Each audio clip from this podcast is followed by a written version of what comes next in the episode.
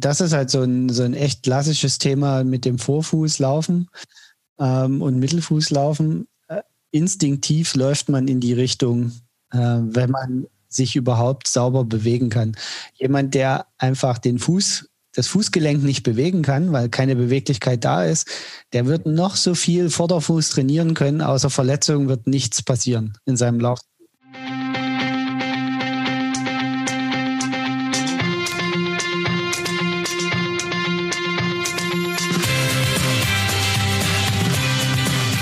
Mehr Sport, der Podcast für Couch Potatoes und Gelegenheitssportler, die mehr Bewegung und Sport in ihr Leben bringen wollen. Wie schaut es mit deiner Beweglichkeit aus? Kommst du noch mit den Fingern auf den Boden, wenn du aufrecht stehst? Nein? Dann solltest du den heutigen Podcast unbedingt anhören. Zu Gast habe ich Carsten Brandner. Carsten ist ein Teil der Ausdauercoaches. Als Lizenztrainer für Triathlon und Laufen setzt er nicht nur auf die klassischen Trainingsmethoden, sondern arbeitet auch viel mit Beweglichkeitstraining, wie ich in meinem Marathontraining 2019 mit ihm selbst erleben durfte. Warum er das macht und warum du das ebenso tun solltest, das verrät er dir im heutigen Interview. Hallo, hier ist wieder Thorsten, dein Online-Lauftrainer. Mein heutiger Gast, Carsten Brandner von den Ausdauercoaches, hat mir vor meinem letzten Marathon, das war New York 2019, nicht nur als Coach zur Seite gestanden, sondern mir im Rahmen des, unseres Trainings auch die Vorzüge vom Mobility-Training gezeigt.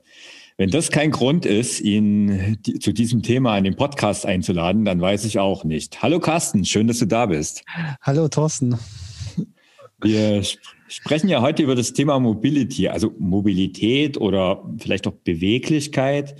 Carsten, stimmt es eigentlich, dass Ausdauersportler und Sportlerinnen eher unbeweglicher sind als andere?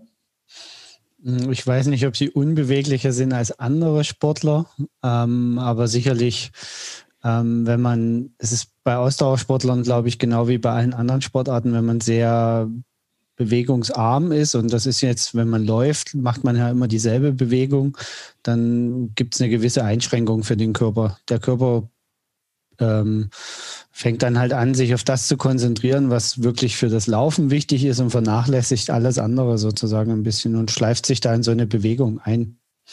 Okay, jetzt, ähm, du hast schon gesagt, also Laufen ist ja an sich keine so komplexe oder komplizierte Bewegung. Ähm, das wird unser Körper ganz anders sehen. Ja, das stimmt. Das stimmt allerdings. Aber jetzt, also sagen wir mal, sie ist relativ monoton. Du hast es ja auch ja. gesagt. Äh, für was brauche ich als Läufer denn diese Beweglichkeit überhaupt? Also zum einen natürlich ähm, brauche ich die, die eigentliche, also brauche ich Beweglichkeit, um die eigentliche Bewegung wirklich auszuführen, also das Laufen. Mhm. damit eben ich nicht in so eine Art Schlürfstil oder Bequemlichkeitslaufen äh, verfalle, sondern dass der Körper dann eben auch unter der notwendigen Spannung steht. Aber zum anderen eben auch genau diese Ausgleichsbeweglichkeit, ne? also dass, dass, dass das eben nicht sich verkürzt und ich dann, ich sag mal, nur noch laufen kann. Okay, dann, dann sind wir ja auch eigentlich schon, haben wir ja schon die Brücke geschlagen zum Alltag. Ähm, ich habe letztens in der Studie gelesen, äh, dass die Anzahl der tödlichen Stürze im Alter zwischen 45 und 64, zwischen 1999 und 2017, also das ist ja gar nicht, keine lange Spanne, sich fast verdoppelt haben. Und es liegt nicht an der Anzahl der Menschen, die äh, einfach so viel mehr geworden sind. Und eine der Hauptursachen neben dem mangelnden Gleichgewichtsthema ist aber auch diese zunehmende Unbeweglichkeit. Warum ist es eigentlich so, dass wir Menschen gefühlt immer unbeweglicher werden? Ja, es ist, es, es gibt ja äh, so ein Buch, das nennt sich äh, Sitzen ist das neue Rauchen. Mhm. Ähm, ich glaube, das, das trifft es eigentlich ganz gut. Ähm, da sprechen amerikanische Physiotherapeuten darüber, ähm, dass, dass wir durch unsere neue Arbeitswelt die sehr monoton ist. Also das kommt nicht nur im Sitzen, im Büroalltag, weil viele von uns auch die sonstigen Tätigkeiten, die körperlich schwere Arbeit haben, sind in der Regel sehr ablaufgesteuert und äh, sehr eintönig. Also sprich, die, die Arbeiter am Band zum Beispiel machen heutzutage häufig immer dieselben Bewegungen. Ähm, das war früher ja anders, wo so ein Auto, ich sag mal, im Werkstattprinzip gebaut wurde und, und man alles können mhm. musste. Heutzutage hält man, wenn man Pech hat, den ganzen Tag so einen Akkuschrauber fest und mhm. macht immer dieselbe Bewegung. Und dadurch ist, ist genau dasselbe wie beim Laufen sozusagen. Ähm, wenn du immer nur läufst, verkürzt sich alles andere und es versteift halt immer mehr. Also das heißt, äh, der Handwerker zum Beispiel, der hat einen sehr vielseitigen Job und viele Bewegungen macht, der ist da besser dran als eben der Büroarbeiter. Und du sagst ja auch mit der Industrialisierung geht es auch dem Fließbandarbeiter nicht viel anders. Genau, also das, das äh, äh unterschätzen halt viele immer. Mhm und sagen, ja, also ich arbeite ja nicht im Büro, deswegen habe ich das Problem nicht. Es ist halt leider nicht nur die Bürotätigkeit, die uns zu eintönigen Wesen macht. Mhm. Äh, witzigerweise, weil du gesagt hast, der Handwerker, der hat dafür wiederum ein anderes Problem, weil bei ihm häufig Überlastungserscheinungen genau, entstehen. Ja. Also ja. Zu, bei ihm ist es eigentlich zu viel Beweglichkeit. Okay, also und das ist jetzt Bewegung, dann, besser gesagt. Ja. Das ist das gleiche Problem hat der Sportler, der Läufer, um mal wieder die Brücke zurückzuschlagen, der genau. halt zu viel trainiert. Ja. Genau, Übertraining oder eben auch einfach nur falsches Training, also sprich äh, falsche Gewichte oder äh, zu viel, zu viel des, also zu viel ist halt auch nicht gut. Mhm. Also so wie zu wenig nicht gut ist, ist zu viel auch nicht gut. Und da sind wir ja eigentlich bei einer ganz wichtigen äh, Philosophie auch von mir und ich weiß auch von euch. Ähm, ja, das ein gutes Maß und Ziel ist halt immer wichtig. Ähm, okay. Ich muss ganz ehrlich sagen, bis so vor vielleicht fünf Jahren war mir der Begriff Mobility Training oder auch Functional Training eigentlich im Ausdauersport kaum bekannt. Also das erste Mal überhaupt von diesem Mobility Training oder Functional Training ist eigentlich genauer. Ähm, das erste Mal gehört habe ich glaube, das war 2006 mit, mit Jürgen Klinsmann und dieser Fußballnationalmannschaft, als es damals diesen irgendwie diesen Hype gab, dass da die, dass die da komische Übungen gemacht haben, dass die durch die Presse gingen, wo dann auch es lustige oder zum Teil auch ziemlich zynische Kommentare gab. Das war eigentlich das allererste Mal. Im Ausdauersport dagegen, da kann ich, kannte ich immer dieses klassische Dehnen. Oder ich kannte halt Kraft- und Stabi-Training. Äh, inwiefern unterscheidet sich eigentlich Mobility-Training von diesem klassischen Dehnen und dem Kraft- und Stabi-Training? Also das Mobility-Training oder mittlerweile heißt es nicht mal mehr Mobility oder Functional Training, sondern das äh, Functional Movement, also funktionale mhm. Beweglichkeitslehre könnte man übersetzt sagen, ähm, bezieht sich halt tatsächlich ähm, auf diesen gesamten Bewegungsablauf. Und das ist eben auch der, der große Unterschied zum, zum Dehnen und zum klassischen Kraft- und Stabi-Training, wo ich doch irgendwie immer versuche, Einzelbewegungen auszuführen und sehr isoliert arbeite. Dieses Functional Movement oder Functional Training zielt immer auf ganzheitliche Bewegungsabläufe ab. Das heißt, ähm, das geht, es geht immer darum, mehrere Bewegungen am Stück zu machen. Das ist ja eines der Wesen. Also das ist das, was eigentlich auszeichnet. Ja, mehrere Bewegungen am Stück, aber eben auch äh, wirklich bewegungsorientiert zu trainieren. Also sprich, keine sinnlosen Lehrbewegungen zu machen, würde man jetzt im, im, im Lehrbuch schreiben. Was ist das? würde also, ich jetzt fragen. Ja, also wenn, wenn wir zum Beispiel, bleiben wir mal bei den Läufern, ne? als mhm. Läufer hast du ein bestimmtes Bewegungsmuster, was du unterstützen möchtest mit deinem Functional Movement Training nämlich einen guten Abdruck des, des Fußes, eine, eine, gute Streckung der Hüfte, einen Kniehub und so weiter, eine gute Armbewegung, einen stabilen Oberkörper. Also es gibt so bestimmte Sachen, die du einfach äh, eigentlich haben möchtest im Laufen und mhm. Ein gutes Functional Movement für Läufer zielt darauf ab, genau diese Bewegung zu unterstützen am Ende. Mit entsprechenden Ausgleichsübungen, aber eben auch speziellen Übungen, die das exakt unterstützen. Und das ist eben genau der Unterschied zwischen dem Stabi-Training von früher und dem, dem, dem klassischen Dehnen. Man hat irgendwie die Muskeln gezogen und äh, bei, bei Stabi-Übungen häufig dann aus dem, aus dem Kraftsport sich irgendwelche Übungen rausgesucht und, und die dann gemacht. Mhm. Ohne aber zu hinterfragen, bringt das für meine Sportart, in dem Falle Laufen oder Radfahren oder was man Ausdauersport macht, bringt das noch was? Bringt okay, das, das heißt, weiter? Ja, also das heißt, es ist immer, und das ist ein klares Wesen von, von dieser, vom Functional Movement, nennen wir es halt mal klar so, ähm, dass es sportartspezifisch oder bewegungsspezifisch ist. Genau. Hm? Also Deswegen also kann ja, man auch nicht einfach aus, also man kann sich viele Sachen aus den einzelnen Sportarten natürlich abgucken, mhm. aber man muss das immer auf die spezielle Sportart adaptieren. Okay. Das, das ist auch so die, die, die größte Kunst daran. Mhm. Wenn ich jetzt sage, das, also das klingt für mich absolut plausibel und ich wenn ich jetzt für mich mal schauen will, wie beweglich bin ich eigentlich? Wie kann ich eigentlich meine Beweglichkeit testen? Also es gibt zum einen gibt es tatsächlich ein, mittlerweile ein standardisiertes Testverfahren dafür. Oh, da bin ich ja das großer Fan. das nennt sich Functional Movement Screening. Okay. Da wird über standardisierte Übungen äh, tatsächlich geguckt, wie beweglich ist jemand.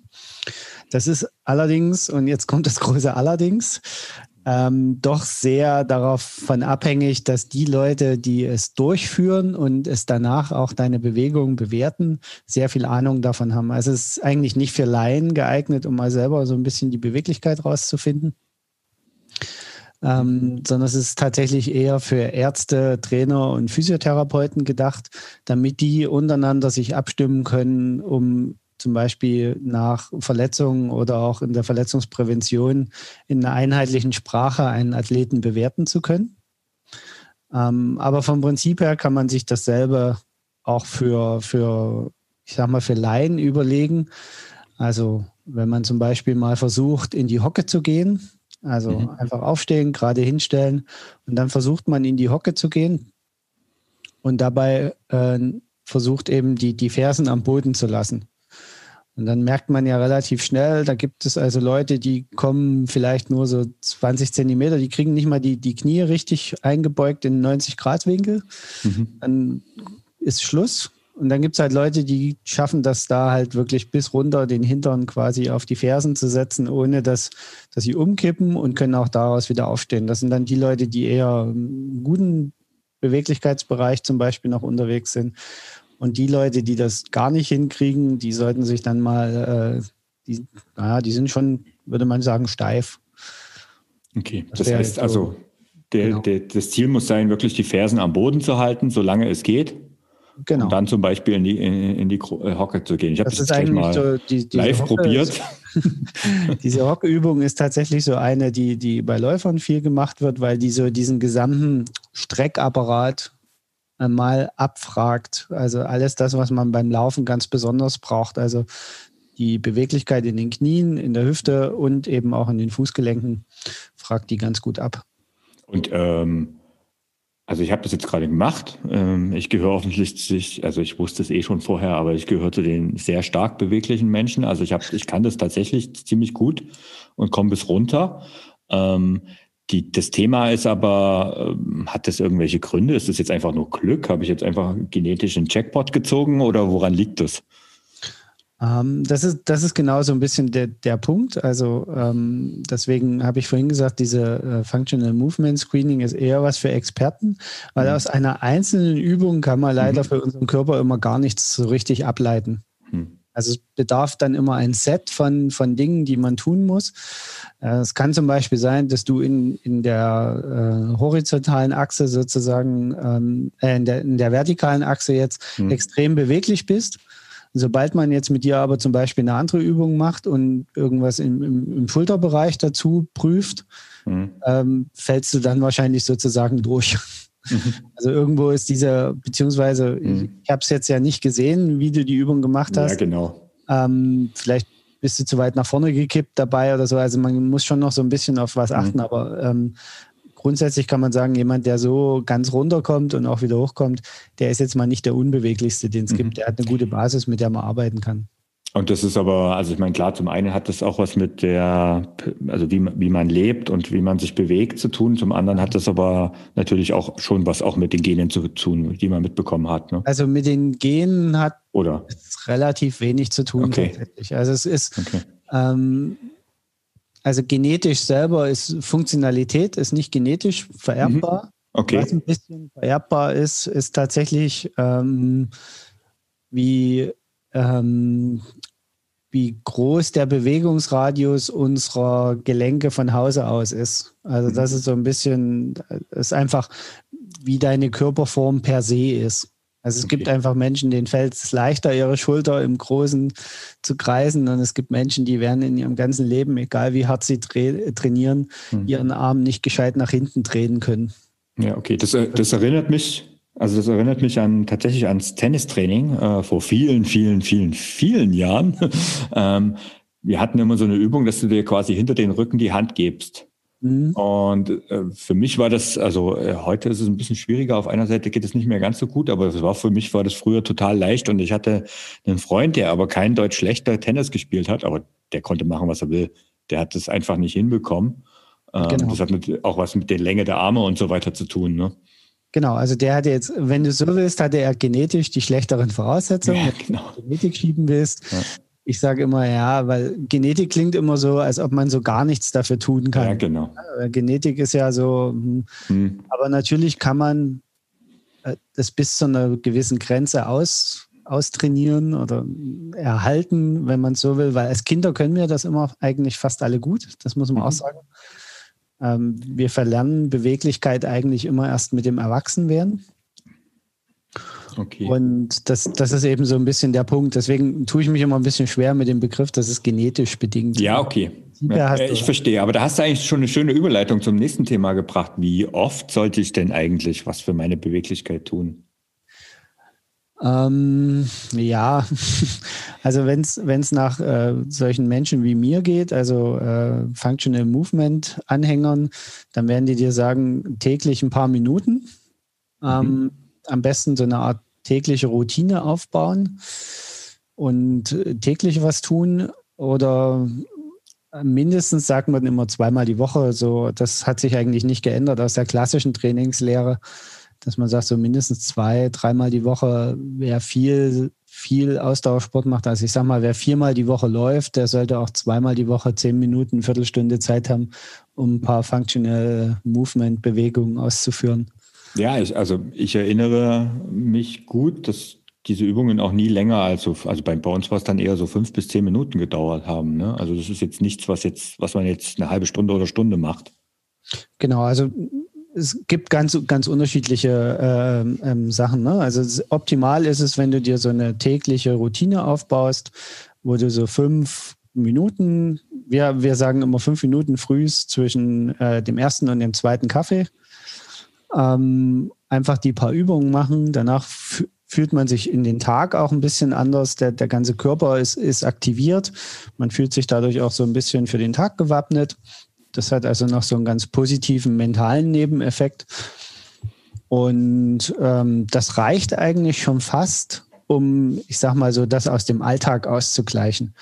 Wenn man jetzt natürlich sehr viel läuft, und oder sehr viel Rad fährt oder sehr, sehr einseitig, ich sage jetzt mal einseitig trainiert, dann braucht man noch irgendwo so ein Stück Ausgleich. Ne? Das, das deckt das darüber natürlich nicht zu 100 Prozent ab. Mhm. Okay. Und ähm, wie sieht eigentlich so eine Routine aus? Also wie, wie, wie muss man sich das vorstellen? Also ähm, das sind dann meistens so, naja, so fünf bis sieben Übungen, die man als einen Satz einfach hintereinander wegmacht. Mhm. Und jede Übung macht man so fünf, sechs Mal. Also auch nicht, das ist jetzt nicht so, dass man die, die Muskeln da super ausbelastet, sondern da mhm. geht es wirklich darum, halt so Übungen zu machen, einfach einen, einen, leichten Stretch in der Hüfte und mal den Körper richtig aufdehnen und aufdrehen, so dass man richtig sich aktiviert und einfach so vielleicht eine kleine Stabi-Übung mit einbaut, so eine halbe, dass man sagt, naja, ich, ich, ich ziehe mal über, zum Beispiel, gehe mal in die Hocke und, und versuche mich da ein bisschen zu, zu bewegen. Oder ähm, wie gesagt, mach mal so einen Ausfallschritt und versuche mal den Oberkörper dabei aufzudrehen, sodass man ein bisschen Gleichgewicht und Stabilitätsübungen hat. Also es sind alles relativ einfache Bewegungsmuster, die in ihrer Art aber trotzdem, äh, wie gesagt, mental auch aktivierend sind. Hm. Und halt wirklich ähm, Bewegungsmuster, die jetzt eher so der, naja, also das, viele Elemente findet man auch in Yoga oder Pilates wieder, die man in solchen Routinen verbauen kann. Da okay, also das heißt, das sind, ja, also die, die, die Namen, also die Übungen sind ja eigentlich, das sind ja oft also mir waren die meisten Übungen unbekannt. Also ich erinnere, die meisten haben auch irgendwie welche amerikanischen, englischen Namen. Also am lustigsten fand ich, äh, da, da, kann ich mich gut dran erinnern, die Pretzel, also die Brezel. Ähm, für jemand, der in Bayern wohnt, der fühlt sich da gleich wohl dabei. Ähm, woher kommen eigentlich diese amerikanischen Namen? Also tatsächlich, äh, also das ist jetzt eher so die, die Trainerspezifika. Ne? Das, das mhm. ist von Trainer zu Trainer auch ein bisschen unterschiedlich. Also okay. ich ziehe tatsächlich meine Übungen sehr stark aus, aus einem Übungsreservoir dieser Functional Movement Bewegung.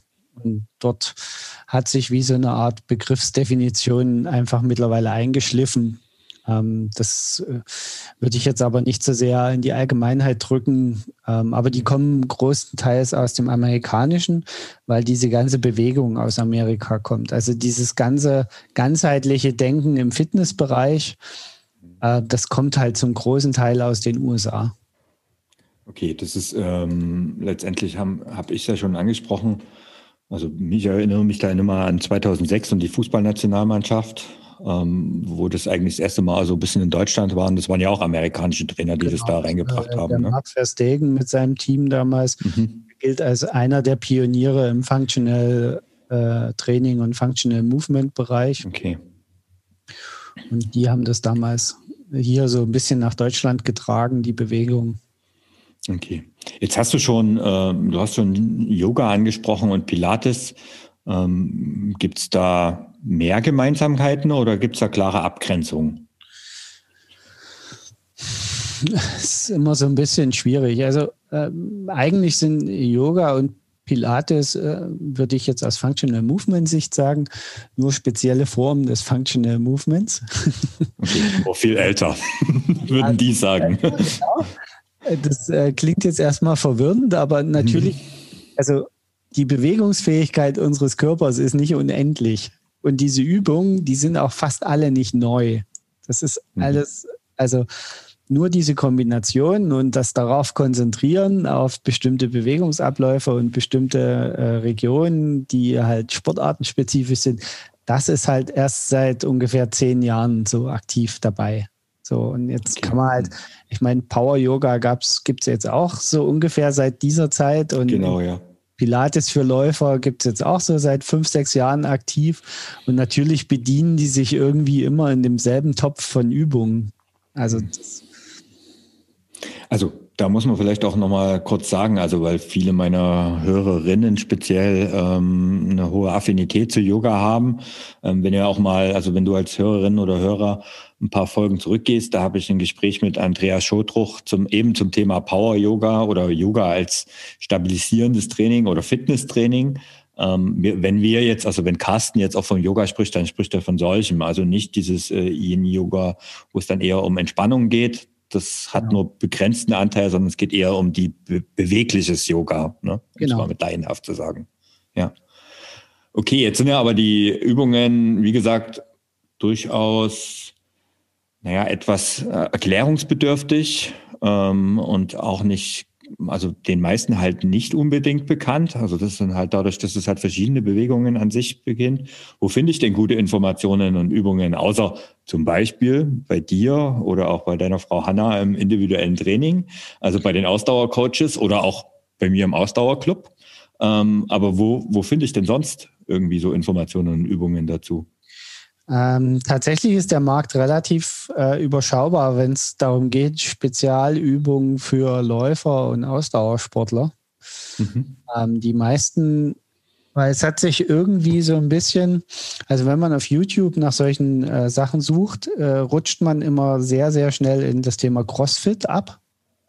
Mhm. Ähm, also diese ganze Richtung Functional Training, wenn man da auf YouTube guckt, dann ist das immer so CrossFit oder Kraftsport. Ja. Mhm. Ähm, das ist dann doch ein bisschen differenzierter zu betrachten. Da muss man ein bisschen aufpassen. Es gibt so ein paar wenige Sachen, die man sich äh, auch auf YouTube da reinziehen kann. Das Problem, was ich dabei immer so ein bisschen habe, ist, ähm, Functional Movement ist extrem von deiner Bewegungs-, äh, von deiner Übungsausführung abhängig. Also es nützt dir eigentlich nichts, wenn du dir so eine Übung anguckst auf YouTube und dann einfach versuchst, das so ein bisschen nachzumachen, sondern optimalerweise, wenn du wirklich niemanden, also wenn du das suchst du dir wenigstens jemanden, der sich das mal anguckt, ob das, was du tust, wirklich mit dem übereinstimmt, was da im Video gerade gezeigt wurde. Weil da ist unsere Wahrnehmung nämlich extrem abweichend. Okay, das heißt, äh, und, und wenn du niemanden hast, dann zumindest mal selber auf Kamera aufnehmen genau, und dann. Einfach mal aufnehmen und ja. ähm, sich jemanden suchen, der mit dem ein oder sich das hinterher selber mal angucken und sagen, mhm. okay, das habe ich im YouTube-Video gesehen, mhm. das habe ich glaube ich, nachgemacht und sich dann nochmal angucken, ob das so halbwegs zueinander passt. Ja, da kann ich aus eigener Erfahrung sagen, ja, da gehen einem dann oft die Lichter auf. Genau, also das ist dann, ähm, da, daran erkennt man eigentlich auch die, die etwas besseren Videos, wenn die einem gut erklären können, warum man diese Übung jetzt tatsächlich macht, ohne einen mit Infos zu überfrachten. Also mhm nicht, ich muss nicht jedes Mal eine sportwissenschaftliche Gesamterklärung abgeben mhm. für jede Übung, aber ich muss den Leuten schon vermitteln, ähm, warum mache ich das jetzt? Und wo sollte ich das dann auch spüren? Weil da sind wir wieder bei dem Thema, jede Functional Movement Übung hat ein Ziel. Also ich kann das ah, okay. messen, das Ziel. Also entweder soll es irgendwo ziehen oder ich soll irgendeine Belastung haben oder ich äh, soll irgendwas unter Spannung setzen oder auf, aufdehnen oder sonst irgendwas. Mhm. Und das kann ich natürlich messen. Und gute, ein, ein, gutes Video erklärt mir das, ohne mich zu, zu total zu überladen. Mhm. Also ohne eine wissenschaftliche Abhandlung aus jeder Übung zu machen, welcher Gluteus Maximus jetzt wie gedehnt wird oder so. Mhm. Also wenn es soweit ist, dann ist es meistens ein bisschen oversized. Mhm. Aber wenn es einfach nur vorgemacht wird und drüber steht, das sind die fünf besten Übungen ever, mm, da wäre ich immer sehr vorsichtig. Okay, aber das ist, das ist ja da sind wir jetzt, äh, muss wieder nochmal zurück zum Power Yoga, da ist es ja eigentlich ähnlich und Andrea hat es auch gesagt, am Ende ähm, zumindest am Anfang mal so ein, zwei Stunden zu besuchen. Jetzt ist es aber natürlich hier beim Functional Movement ein bisschen schwieriger, weil also mir sind nicht so viele Leute bekannt, die das jetzt machen, wo ich sage, da kann ich in ein Studio gehen. Denn dann bin ich ziemlich schnell und das finde ich nämlich ziemlich spannend, weil mir ist in letzter Zeit sehr oft dieser Begriff Functional Training ähm, über den Weg gelaufen und jetzt, jetzt kommt mir auch selber klar, ja, diese ganzen Trainer, mit denen ich über dieses Thema gesprochen habe, auch in Bezug auf zum Beispiel auf meinen Ausdauerclub, ja, die kamen eher aus der Crossfit-Ecke. Ja. Okay. Also das ist tatsächlich ähm, ein bisschen ein Problem, dass sich diese Bewegung äh, da krass in diese Richtung geschoben hat. Und mhm. diesen ursprünglichen Aspekt, den ich vorhin schon mal genannt hatte, nämlich sportartenspezifisches Training zur Verfügung zu stellen, hm. äh, fast so ein bisschen verliert an manchen Stellen. Okay, das heißt, man, man, man setzt den ganzheitlichen Ansatz wieder zu ganzheitlich oder vielleicht zu kraftorientiert. Naja, man muss, man muss einfach sehen, wo das herkommt. Ne? Es ist mhm. ähm, Leute, die jetzt eher einsteigen in Fitness, die sagen, ja, ich will jetzt erstmal fit werden. Für mhm. die ist eine CrossFit-Sache nicht das Schlechteste. Also das, das muss man einfach so sagen. CrossFit an sich, ich bin zwar jetzt kein großer Fan von CrossFit, weil ich das für nicht den nachhaltigsten Sport aller Zeiten halte. Aber ähm, an sich, wer Einsteiger ist und wer damit anfangen will und sich da schnelle Erfolge will, der ist beim CrossFit erstmal nicht verkehrt. Wenn du aber vom Laufen kommst oder vom Radfahren und suchst dann nach Ausgleich, dann kann CrossFit, ja, ich möchte nicht sagen das Falsche sein, aber nicht das Optimum sein. Also wenn es eine Ergänzung zu deinem, also wenn du eigentlich Ausdauersportler bist, dass dein Sportart Nummer eins ist und du einfach CrossFit noch oben drauf machst, dann ist das nicht unbedingt immer das zielführendste, sagen wir es mal so. Also mal unabhängig davon, dass es ähm, die Verletzungsgefahr relativ genau, groß ja. ist, wenn du da einsteckst, weil ja. die Überlastungsgefahr sehr groß ja. ist. CrossFit hat immer das mit dem Problem zu kämpfen, dass CrossFit immer mit hohen Gewichten arbeitet und mhm. hohen Lasten auf dem Körper. Mhm. Das ist einfach eine Sache des, des Crossfits als solches. Ähm, und wenn man da nicht weiß, was man tut, macht man sich auch viel kaputt. Okay, jetzt gehen wir mal zurück ähm, in Richtung Functional Movement oder Mobility Training. Ähm, was ich ja spannend finde, du hast vor einiger Zeit einen sehr, sehr lesenswerten Gastartikel bei mir im Ausdauerblog geschrieben. Und da schreibst du ganz klar, dass du allein durch Mobility Training äh, beim Laufen schneller werden kannst. Wie geht sowas? Ähm, also unser Körper neigt ja dazu, sich in eine Bequemlichkeitsbewegung ähm, zu suchen. Also unser Körper ist nicht unbedingt daran interessiert, besonders ähm, also nicht mal besonders effizient zu laufen, sondern eigentlich für ihn in einer bequemen Bewegung laufen. Ne? Also das bedeutet, Energieschonend wahrscheinlich.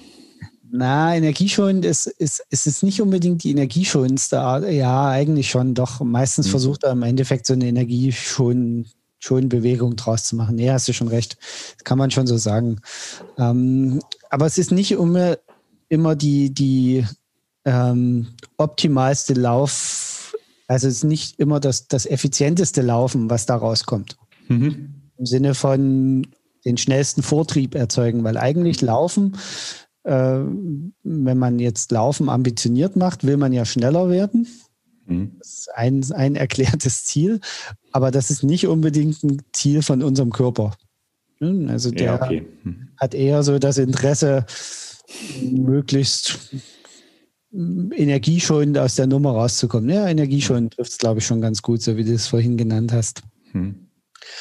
Und wenn man jetzt zum Beispiel viel Functional Movement macht und den Körper immer wieder aktiviert und, und äh, ihm immer wieder mehr Spielraum zur Verfügung stellt, dann unbewusst adaptiert der Körper das für sich auch beim Laufen. Und einfach weil er weiß, okay, ich kann hier noch, noch weitergehen, ich kann mich mehr strecken. Ne?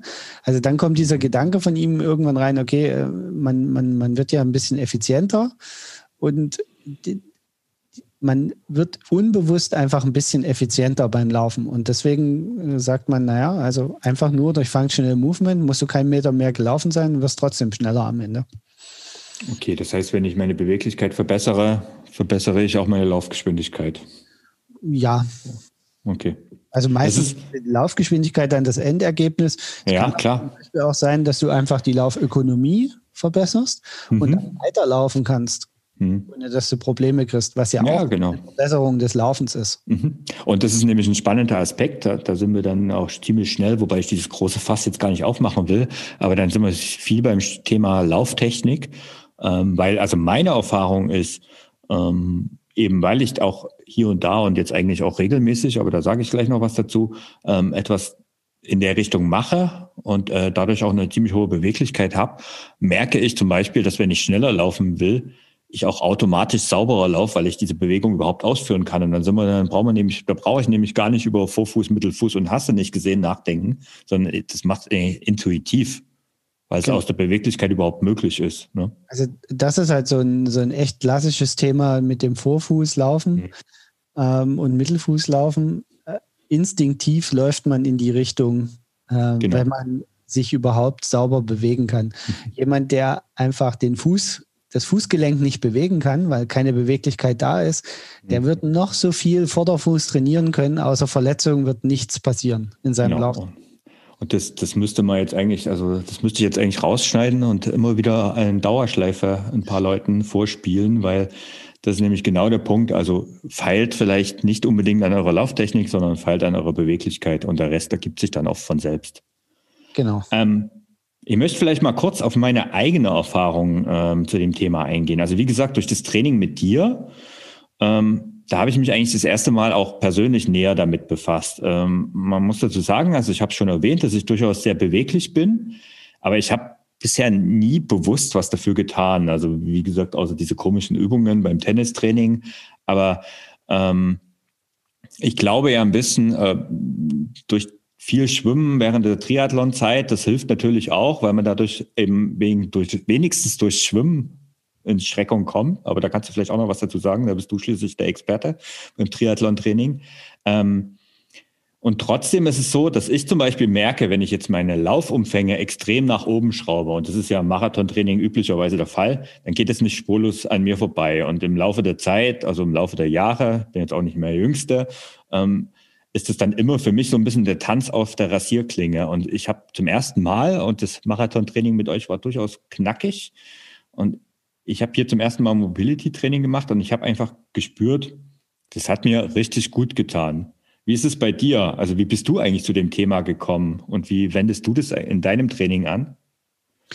Also tatsächlich ähm, sind es für uns zwei ähm, einschneidende Erlebnisse.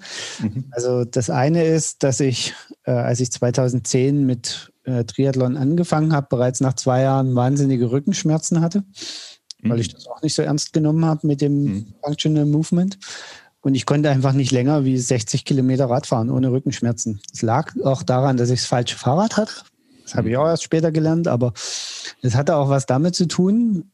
Und so schloss sich dann der Kreis, als ich mir nämlich ein neues Fahrrad kaufen wollte, hat man mir gesagt, naja, also egal welches Fahrrad du dir kaufst, du wirst immer Rückenschmerzen haben, weil du bist einfach total unbeweglich. Du wirst auf jedem Rennrad Probleme kriegen, egal welche. Also du kannst am Rahmen das ein bisschen optimieren, mhm. aber du wirst immer Probleme kriegen, weil du bist total unbeweglich.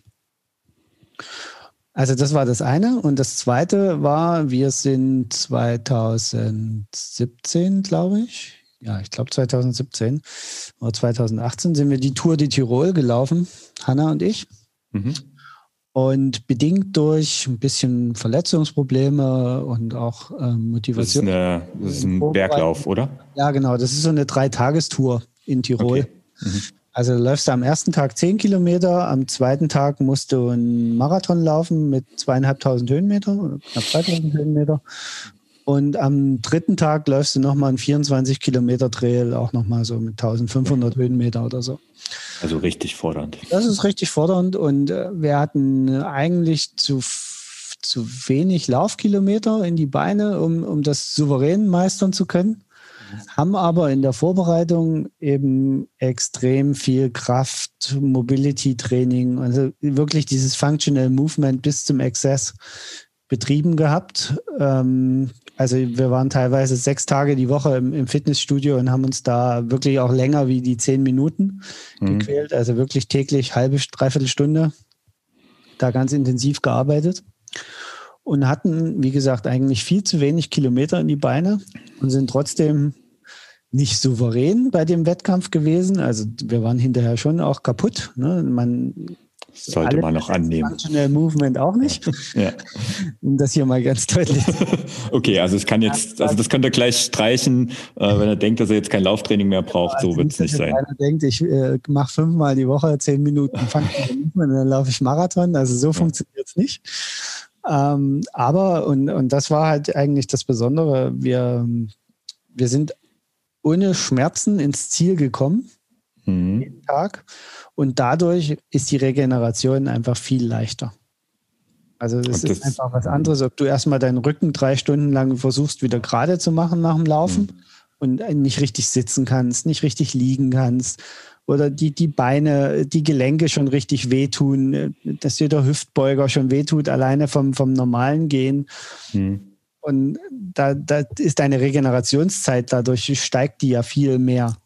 Und das konnten wir dadurch echt extrem gut abfedern und, und so uns da durch den Wettkampf ziehen. Und so bin ich eigentlich dazu gekommen, das immer weiter zu intensivieren, auch für unser Training und auch für unsere individuellen Trainingspläne, das immer mehr auch in den Fokus zu rücken als eine eigene, wirklich eigene Disziplin.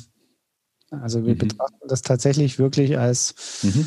Eigene Trainingsdisziplin in unseren Plänen. Ja, also ich äh, erinnere mich, also ich meine, ich habe eher bewusst auch damals, letztendlich warst du mein erster Trainer in all der Zeit, weil vorher habe ich mich immer selbst trainiert und ich wollte es einfach mal ausprobieren, einfach auch eben genau aus dem Grund, weil ihr hier an manchen Stellen einfach auch andere Ansätze habt, als die aus der klassischen Trainingslehre kommen. Also ich erinnere mich zum Beispiel, dass wir was ich am Anfang war ich ein bisschen unsicher, aber wir haben nur in Anführungszeichen drei Läufe pro Woche im Marathontraining gehabt, wobei man da dazu sagen muss, der vierte Ausdauereinheit war halt eine Radeinheit. Aber es kam halt auch dreimal die Woche, viermal die Woche teilweise ähm, dieses Functional Movement dazu. Ja, das ist ähm, tatsächlich so unser Ansatz. Ja. Jetzt, jetzt sind wir beide, also Hanna natürlich auch, ähm, zwar Hobbysportler, aber durchaus schon etwas ambitionierter oder ambitioniert unterwegs. Also du noch mehr oder ihr noch mehr als ich. Ähm, meine Hörer sind aber eher sage ich mal, Freizeit- und Hobbyläufer und da steht nicht unbedingt die Bestzeit und ein neuer Supermarathon und sowas im Vordergrund. Wie profitiert zum Beispiel eine Laufanfängerin von diesem Functional Movement? Also zum einen natürlich, dass sie lange dabei bleiben kann. Also man minimiert damit nachweislich die Gefahr von Übertraining und zu schnellen Verletzungen. Das ist mal das eine.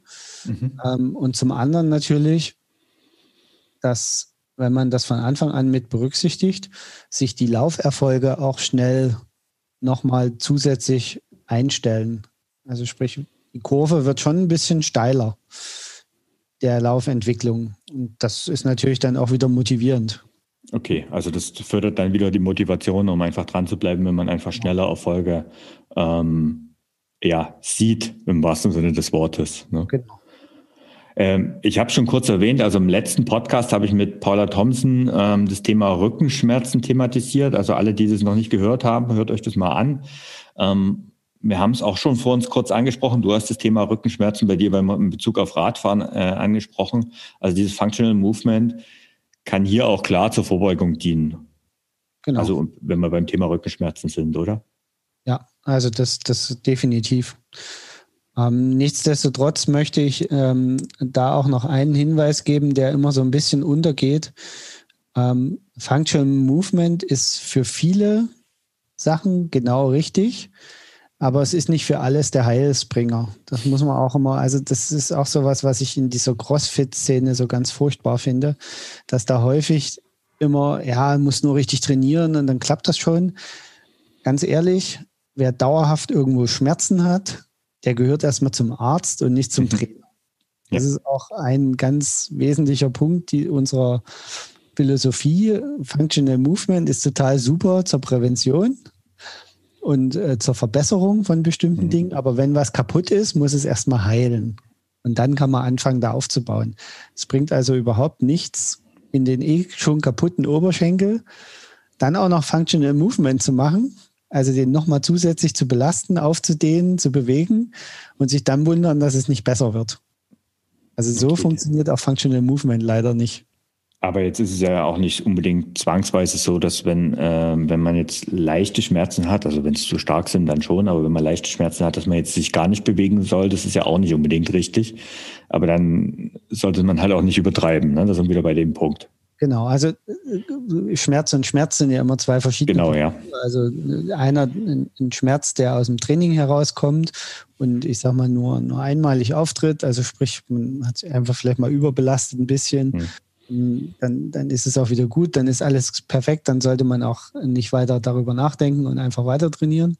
Aber wenn, äh, ich sag mal, ich vorab sehen kann, dass ich immer, wenn ich 500 Meter laufe, irgendwas wehtut, hm dann wird das wahrscheinlich auch mit Functional Movement nicht gleich besser werden, wenn mir nicht vorher mal einer sagt, was ich eigentlich habe. Also man kann dann sicherlich mit Functional Movement das unterstützen, den Heilungsverlauf, wenn man die richtigen Übungen macht. Ähm, aber es ist nicht so, dass die Schmerzen von allein, also so dieses, was ja vor allen Dingen für Männer häufig gilt, ist, ist, der Schmerz kam von alleine und er geht von alleine. Und wenn ich dann nur richtig Functional Movement mache, dann geht er schneller. So funktioniert es halt meistens nicht. Muss ich also der, ehrlich ja. gestehen, der kann keine Wunder bewirken. Ja, das ist ganz klar. Und das ist auch, also das, gerade dieser Schmerz, der durch Überlast kommt, der kommt halt, ähm, also Arne Menzel, ein Physiotherapeut, der auch schon im, im Podcast war, hat das immer so schön gesagt, das ist halt das Fass, was langsam voll läuft und irgendwann überläuft. Und also das ist ähm, tatsächlich ja. auch einer der, der Punkte, wo diese Bewegung herkommt. Also ja. dieses Functional Movement kommt so ein bisschen aus diesem Ärzte, Physiotherapeuten und Trainer sprechen miteinander. Ne? Jeder hat eine andere Sicht auf den Athleten, auf den Athleten oder die Athletin. Und irgendwie müssen alle miteinander reden und irgendwie wollen alle ja nur das Beste. Und mhm. der Trainer sagt, ja, wenn du Schmerzen hast, geh zum Arzt. Der Arzt sagt, also ein normaler Arzt sagt dir erstmal Ruhe. Mhm. Das ist aber nicht immer das Beste. Genau, dann gehst du zum Physiotherapeuten und der sagt Bewegung. Genau, damit die alle so ein bisschen miteinander reden können, kommt zum Beispiel dieses, äh, was ich vorhin genannt habe, dieses Functional Movement Screening ins Spiel, hm, okay. wo man halt so gegenseitige Bewegungsmuster äh, abklärt und dafür sorgt, dass alle möglichst mit einer Sprache sprechen. Aber im Grundsatz kann man sagen, wenn es richtig wehtut, gehört man erstmal zum Arzt. Und wenn es dauerhaft wehtut, gehört man erst recht zum Arzt. Okay, ähm, also vielen Dank, Carsten. Also mich hast du ja, das habe ich eigentlich schon erwähnt, also schon länger überzeugt mit dem Thema und ich hoffe jetzt auch mit diesem Podcast viele meiner Hörerinnen und Hörer. Ähm, wenn du nochmal als Hörerin und Hörer nochmal einiges zum Thema nachlesen möchtest, also Carsten hat, ich habe schon erwähnt, hat einen wirklich sehr guten Gastartikel dazu bei mir im Ausdauerblog geschrieben. Ich verlinke ihn natürlich auch in den Show Notes. Zum Schluss noch eine Frage, die mir schon die ganze Zeit jetzt so die letzten Minuten unter den Nägeln brennt. Kann ich, also das ist auch völlig, also rein unegoistisch, aber kann ich durch dieses Functional Movement mein Stabi-Training zum größten Teil völlig ersetzen? Ich frage ja. für einen Freund quasi. Es kommt darauf an, wie viel Stabi-Training du heute machst und mit welchem Ziel du heute Stabi-Training machst. Naja, okay, also du, du weißt ja, ich, also ich bin, ich rede jetzt, also um ein bisschen ernst zu werden, ähm, wir reden von meinen Läufern und von Laufanfängern. Ähm, ist das eine Ergänzung zum Stabi- und Krafttraining oder kann man das eins zu eins ersetzen? Was meinst du? Also ich würde es eher als Ergänzung sehen. Mhm. Man kann vielleicht das Stabi-Training ein bisschen reduzieren. Mhm. Aber ich glaube, so kaputt wie wir alle sind beim Laufen und auch in unserem Alltag, werden wir um das Stabi-Training nicht ganz drumherum kommen. Okay, und eine allerletzte Frage zum Schluss. Ähm, machst du eigentlich noch statisches Dehnen, zum Beispiel nach dem Laufen oder Radfahren? Ähm, ja, tatsächlich mache ich auch das noch. Äh, ich mache es okay. allerdings nicht mehr nach einer bestimmten Sportart oder nach einer bestimmten Trainingseinheit. Mhm. Also ich mache es tatsächlich ähm, dreimal die Woche. Mhm. Also wirklich äh, klassisches Dehnen. Sind auch ein paar Übungen dabei, die man so aus dem Functional Movement Bereich tatsächlich mhm. kennt, die man auch genauso gut als statische Dehnübungen machen kann. Mhm. Einfach den Muskel länger drauf drücken lässt oder ziehen lässt. Ähm, also das mache ich tatsächlich auch noch. Okay. Ähm, also ich habe mir quasi so eine für uns jetzt, also das gilt eigentlich für uns beide Ausdauercoaches, also auch für Hanna. Wir haben quasi eine Morgenroutine, wo wir den Körper aktivieren in der mhm. Bewegung Möglichkeit und wir haben eine Abendroutine, wo wir entweder statisches Dehnen machen oder was äh, ja im Moment so ein bisschen trendy ist, ist so mit, mit Blackroll und äh, mhm. Massagepistole uns zu malträtieren. Ja, okay, das kommt ja da noch hinzu. Und ähm, ja, zum Thema statisches Dehnen oder überhaupt, das ist ja, also das ist ja auch bei vielen diesen Dingen, äh, das sind ja wirklich, die, die Übergänge sind ja teilweise fließend und das ist ja auch gut so und richtig so, da sind wir wieder bei dem ganzheitlichen Ansatz. Ähm, für alle, die im Ausdauerclub äh, sind, die werden auch Carstens Frau, also Hanna, äh, kennen. Sie hat da wirklich ein richtig gutes Programm da äh, gemacht und das gibt es im Ausdauerclub. Und ich sage nochmal vielen Dank, Carsten, für die vielen, vielen Einblicke. Alle Infos zu Carsten und auch zu Hanna findest, also zu den Ausdauercoaches, findest du auf der Webseite oder natürlich, ihr habt auch einen Podcast. Also die Ausdauercoaches haben auch einen Podcast. Ähm, ja, dort findest du alle Infos. Ich packe alles in die Show Notes und ich sag nochmal Danke, Carsten, dass du heute dabei warst und bis zum nächsten Mal. Ciao. Ciao, ciao.